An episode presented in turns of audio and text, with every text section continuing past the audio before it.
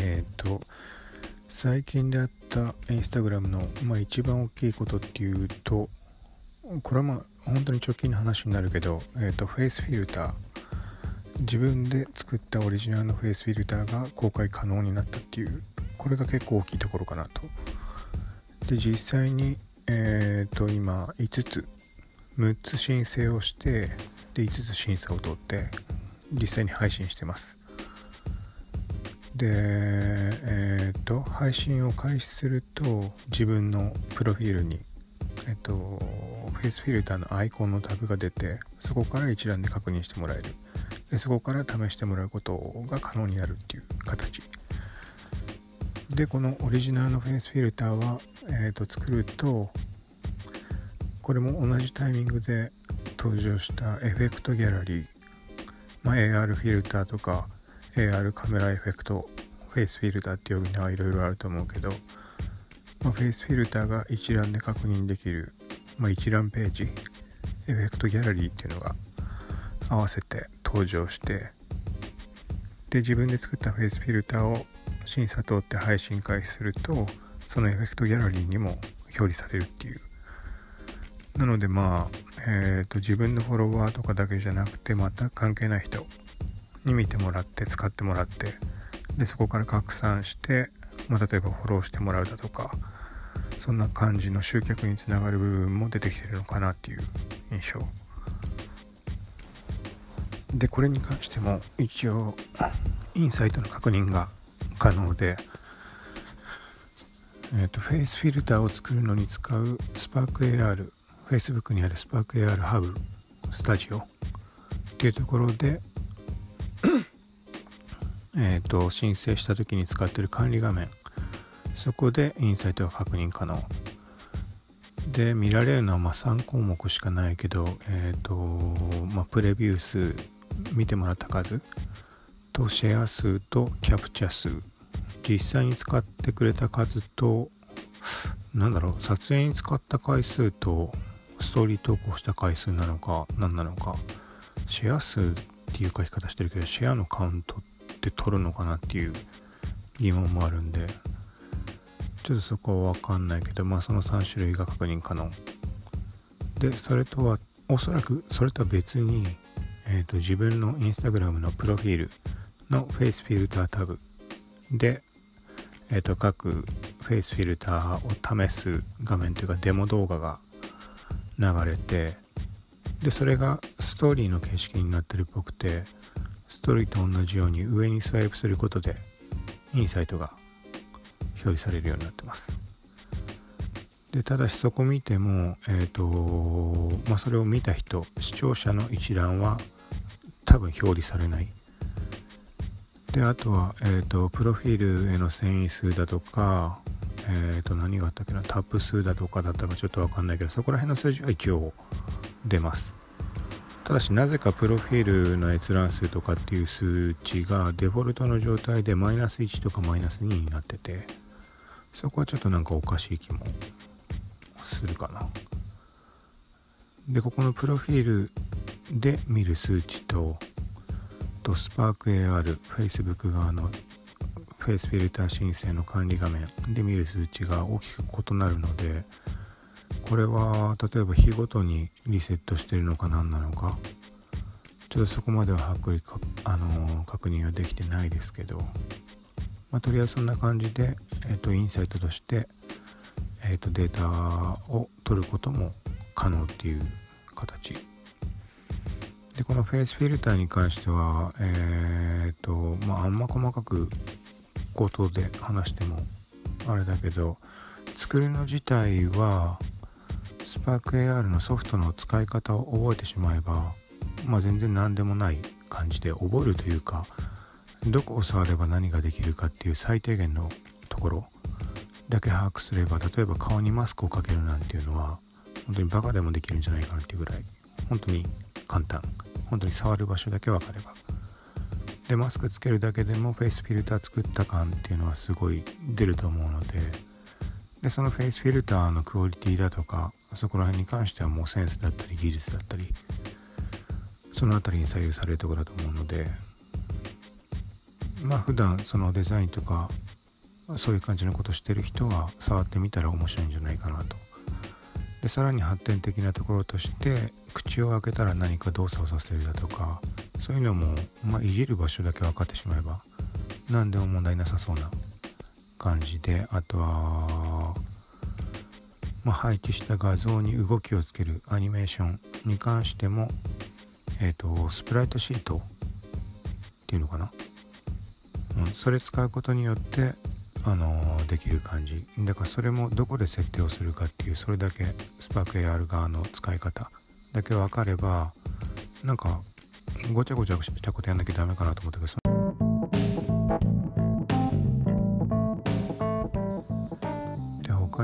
タグラムで最近あった出来事っていうと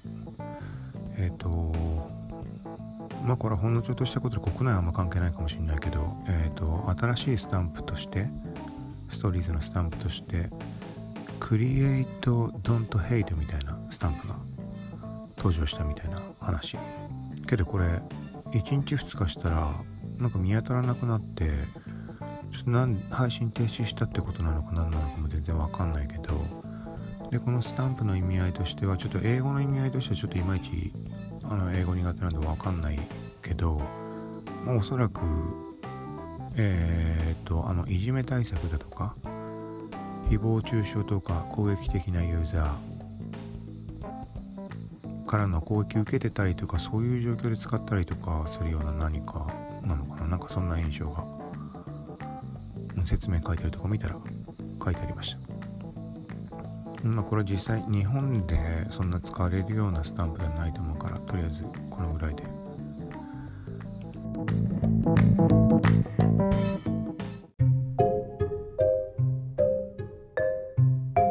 そうだこれはテスト中機能になるけどえっ、ー、とストーリーズにレイアウト機能今現状インスタグラムの単体アプリでレイアウトっていうのが存在して使ったことある人も多いと思うけど画像をこう4分割とか6分割とかちょっと分割数わかんないけど分割してコラージュみたいな形で使えるっていうアプリ。でそれがストーリーズのストーリーズカメラの画面にえっ、ー、とあのブーメランだとか、ポートレートモードフォーカスか。とかみたいにアイコンで並んでレイアウトが登場してそこで、えっと、6種類のモード。分割の数が6パターンっていう感じかな。が追加されるというかテストをしてる最中。と同じ感じでストーリーズカメラのブーメラン。これにモードが6種類追加。これもなんか速度を変えられたりとかなんかそんな感じの6パターンが追加されるかもっていう話。であとは現状まだ変わ未だに変わってない人もいるみたいだけど結構前にもうあのストーリーズカメラの画面？画面が新しくなってえっ、ー、とカメラとかのなんだろうモード切り替えの時みたいなダイヤルみたいな形に今変更にすでになってます。ただこれは未だに、まあ、反映してない人も多いみたいで大きく分けて今2パターンの形がおそらく存在していてでさらにもう1パターン新しいデザイン UI が追加されるっていう話がこれ前からあってでどんなものかっていうと、えっと、スナチャスナップチャットあの子供とか性別変換したりとかで話題になってたスナップチャットのカメラの UI に、まあ、ほぼほぼ一緒なのかな。まあ、アイコンの見え方が違うからぴったり同じっていう印象はないけど、まあ、左右にスワイプしてどんどん切り替えていくみたいな形。っていう話がもともとあってでちょっと前にさらにそこに変化が加わったバージョンがテスト中っていう話が上がってそれがまあそのスワイプで切り替えるボタンアイコン群がカラフルなものに変わるみたいな話。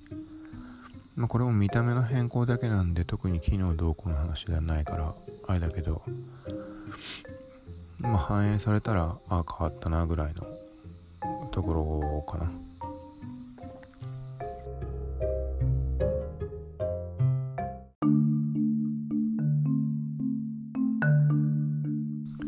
で他にもう一個ぐらいここの絡みでなんか直接は関係ないけどあとは、えーと、これも前から上がった話で、えーと、通常のフィード通常投稿のフィードのコメント欄に今は「いいね」と返信っていうリンクが表示されててそれぞれ、まあ、タップしたら動作すると思うけどそこに、えーと、シェアっていう項目が追加されるっていう話。でこれ相当前にあの上がった話ででその時点でも思ったけどコメントのシェアをする意味っていうのは何かあるのかなっていうまず疑問があって。でシェアするとどうなるかっていうとダイレクトメッセージ DM 画面でシェアするようになってるみたいな話で。で当時考えたのがえっ、ー、とまあ誹謗中傷だとかいじめとかのコメントを送ってきた相手に対していつでもシェアできるぞっていうある種の脅しというか抑止力みたいなまあこうやって話しててもバカみたいな話だからそんなわけもないだろうっていう気もするんだけどただまあそれ以外そんなにわざわざコメントをシェアする意味っていうのはないような気がしてでそんなこと考えたらえっ、ー、ともともともう去年一昨年ぐらいからインスタグラムが力を入れてたいじめ対策まあいろんなものがすでにあのー、順々に登場してて例えば保護者のためのガイドだとか子供を守るためのとかあとは、まあ、自動で検知して攻撃的なコンテンツを隠す、えーと、例えば自殺だとか自傷行為だとかに関してはセンシティビティスクリーンみたいな名前で自動でモザイクだか、えーと、ぼかすんだかっていうのがもう前に実装されてて。でさらに、えーと1ヶ月か2ヶ月前に、えー、と2ついじめ対策の機能が導入されて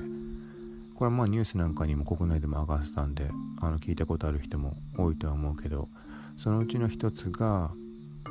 えっ、ー、と攻撃しようと思ってる人間がコメントした際にアラートみたいな表示が出て本当にあの投稿していいかみたいな確認画面。でプラス結局なんでそれが出るかっていうと投稿しようとしてるコメントに、えっと、スパムだとか攻撃的な内容だっていう判定を受ける可能性があるから表示されてますよみたいな話で要はその攻撃しようとしてる人間に再考させて本当にいいかどうか投稿しない方がいいんじゃないかって考えさせるための機能。なんかこれ遠回りな気もするけど実際のところ確かに何て言うんだろう。まあ攻撃したからスパム判定とかで削除しましたとか非表示にしましたってなると、まあ、攻撃した側って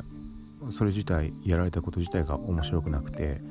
で結局じゃあその通報みたいなのもし通報されたことで削除されたとしたらというかそう本人が感じたとしたら当然攻撃した相手が通報したんじゃないかってまあ普通に考えて思うと思うんで。でそうなると結局矛先ってよまたその対象に向かってより攻撃するようになってしまうとかも考えられるし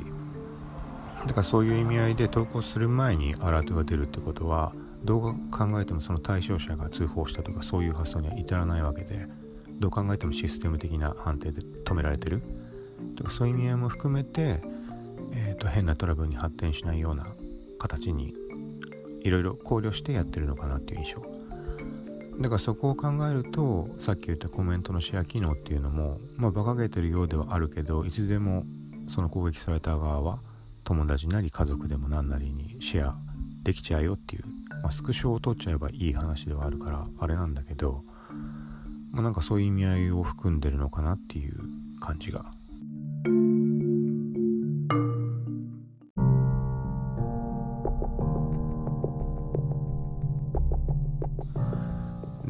話した、えーと、攻撃者をに再興させて抑止力みたいなその類ともう一個同じタイミングで上がったのがえっ、ー、とあれかな？攻撃された側が攻撃者をシャドーバンすることができるみたいな話。シャドーバンっていうのはまあインスタなんかでも使われるしツイッターなんかでもよく使われるから分かる人も多いと思うけどえっ、ー、とまあ本まあいろいろ言い方というか段階もあるみたいだけど本人以外には自分の投稿とか見えなくなる状況。これがシャドーバンっていう呼ばれ方してて。で結局 今の攻撃される側と攻撃者の話に当てはめると攻撃された側のユーザーがそのシャドーバンを発動させることは可能。相手に対して。だからそこで行われる会話っていうのは他の人たちには見えないみたいなことかな。多分。ちょっと完全に把握できてないので。あれだけど。でこれが何のメリットになるかっていうとえっ、ー、とさっきの話とちょっと同じようなところもあるけど、えーと、例えば攻撃された側が削除したってなったら削除しやがったなってなるし。で通報したら通報して何か起きた場合っていうのはこれもさっき話したみたいにお前やりやがったなみたいな話になるかもしれないし。でシャドーバンするってことは他の人たちに見られることもないしそれをすることで、えーと、攻撃される本人にも多分、えーと、通知が届かないだか見えなくなるだかだったような気がするんだよな。これもはっきり分かんないけど。でもなんかそんな感じの流れであれば攻撃される本人も、まあ、いちいちね相手のコメントだとかそういうのを見て傷つく必要もないし。でここで問題なのは例えばミュートすることだとかブロックすることも可能だけど攻撃される人がブロックに関してはまあ相手にバレちゃうからやったらさっきみたいに報復みたいなのがありえるからダメだけど例えばミュートした場合あのー、まあ、攻撃してくる側の人のことは見えないけど見えないなら見えないで当然不安になるわけで全くね相手の行動が見えないってそれはそれで不安だと思うから、まあ、見ようと思えば見られるけど。だからこの辺りも含めて、まあ、今言った2つのいじめ対策に関しては、まあ、その攻撃される側の気持ちをすごい汲み取って導入したっていうふうに考えられるような機能だなっていう。で一方ちょっと関係ないけど Twitter なんかも今そのクソリプ非表示機能だとかいろんなところ、まあ、何パターンかそういう攻撃的なものに関しての対策っていうのを進めてるんだけどこっち Twitter に関してはもう明らかあのもうただ隠すとかあの、ただスパム判定するとかそういうすごい分かりやすい形。だからそれに対してインスタグラムの方はすごいユーザーの状況とかまで全部汲み取った上でっていう対策な気はするかな。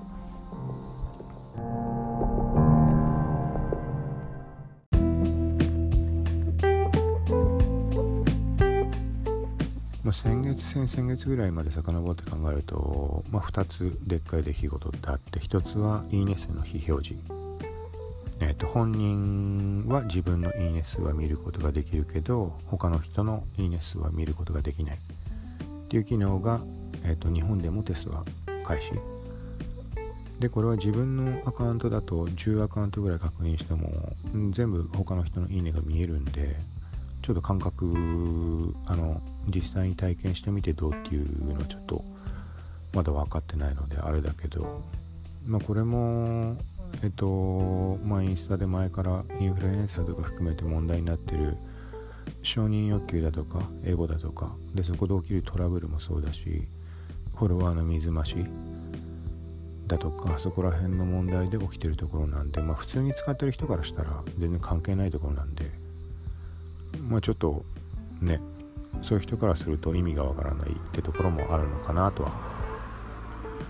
うんまあこれはちょっとここも掘り下げてもあれなんでとりあえず次次一応最後っていう形に考えてるんで。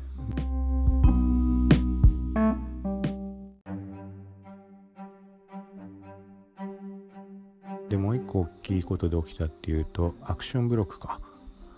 まあ、インスタの不具合って毎月何回かでっかいのが起き起きるパターンがちょっと多いけどと先月の7月の頭上旬あたりに結構長い期間5日6日とかの間、えー、とこれも限られた特定のユーザーのみっぽいんだけどいいねしようとするとアクションがブロックされていますみたいな表示が出ていいねができないっていう問題がまあ、一部ユーザーと言ってもツイッター上で相当な数騒いでて、まあ、不具合報告みたいに上がっててでブログを書いたら結構アクセスもあったんだけどこれが何かっていうとアクションブロックに関してはもともとえっ、といいねしすぎだとかフォローしすぎだとかそこら辺の絡みで表示される機能っぽくてでさらに言うとえっ、ー、といじめ対策と同じようにインスタグラムが今力入れてるのっていうのがスパム対策、まあ、特に自動化関連っていうのが何回か正式にあのこれはもう NG ですっていうのが発表があってこういう機能導入しましたっていうのもあの発表があったんだけどまああんままあ一般ユーザー気にするようなところではないと思うんで気にするようなところではないというか注目するようなところじゃないと思うからあんま耳にしてない人も多いのかもしれないけどえっと自動いいねとか自動コメント自動フォローに関してはもう今はあの完全に NG になってるのかな？規約段階でどうこうっていうのはちょっとそこまで把握してないけどえーと、自動で AI が判定して、えーと、自動いいねコメントフォローしてるユーザーに対しては警告文というか逆に、えーと、逆方面からの言い方だけどあのー、例えば乗っ取りされてる可能性があるかパスワードを見直してみてください的な書き方だったのかな確か表示されるのは。でそれが何を意味するかっていうと結局どっちかというとその自動化はあのダメだからやめなさい的な意味を当然含んでると思うんででそこの警告文っていうのとアクションブロックが直接的な関係があるかちょっと分かんないけど、ま、何にしても結局その自動化してるユーザーに関してはそのアクティビティの数っていうのが一気に高まって継続的にね触ってない間もいいねしまくってっていう状況になるわけだからそこに関してはアクションブロックの対象になるんで。なのでだからあの時期に一斉にアクションブロックされた人が一気に増えたっていうのは、えーとまあ、その時思ったのはアクションブロックのハードルというかボーダーラインが下がったのかなっていう。要は例えばえっ、ー、とちょっと言い方ちょっと適当になっちゃうけど1日の上限が仮にいいね数1000だったとしてそれを500まで引き下げたとかでその結果あのー一部のユーザーが今までやってた通り使ってたのがアクションブロック対象になっていて一気に不具合報告として上がったのかなみたいな印象。でこれ7月の多分4日からだったと思うけど12日か13日ぐらいになったら急にあの不具合の報告が消えていってそれまではすごい勢いで触れたのに。ってなると何が考えられるかっていうとそのえっとまあハードル下がったにしろ何にしろ違反対象に扱いになっても一定期間これ時間ははっきり決まってないみたいだけど例えば自動で解除されるっぽくてアクションブロックっていうのが。で普通に使えるようになるらしくて。なので例えば5日経った時点で、まあ、解除された人がまあ大多数が解除されたとしてでその後も続いてる人がいた場合っていうのはこれはもう単純に自動化してるからあのそもそも規約違反というか違反対象だから継続的にアクションブロックされてるんじゃないかなっていうのを思うんだけどまあこれ本人にしかわからないことだしで自動化することに関してそれがいけないことだっていうのを知らない人っていうのも多分いると思うんで、まあ、例えば例を挙げるとその時の流れでちょっと調べてみたらえっ、ー、と、まあ、お金払って自動いいねとかフォローをするサービスに不具合が発生してるって怒ってツイートしてる人とかっていうのを結構見かけてでそれ1人が言ってるだけじゃなくて複数にいっぱい言っててなおかつそこで会話してもうあのサービスは使わない方がいいとかふざけるなみたいなことを言ってたりして。だからその人たちはもうそこをさすがに把握してればツイッター上で、まあ、書かないような気もするしもうお構いなしで書く人もいるかもしれないけど。で結局そのね、有料で自動いいねとかできるサービスに不具合が発生してる状況が何でそれ発生してるかっていうとインスタグラム側があのそこを NG 扱いにしてるからっていうところが大前提としてあるんで。でプラス、えっと、まあ個人的にはやりたきゃやればっていうぐらいなんで、まあ、使おうと使わなかろうがそれは本人次第だと思うんだけどただ一点言っておくと、えっと、事例として中国のその偽アクティビティを販売してる Facebook と Instagram で自動いいねサービスとかを展開してる会社。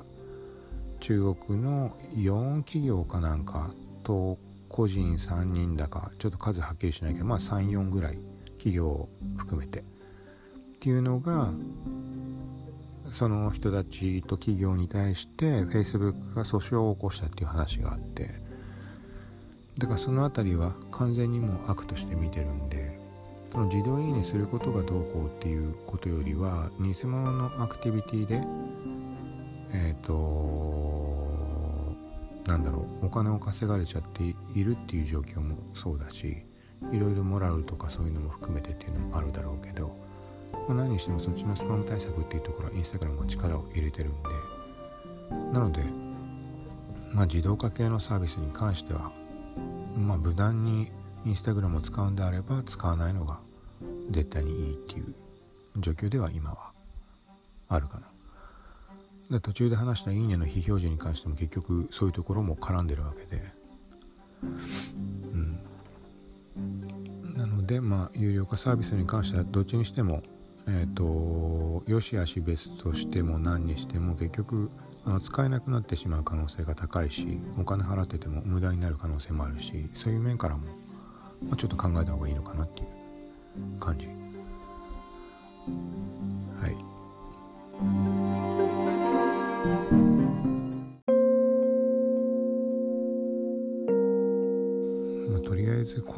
いかな。うん一旦このぐらいにして。って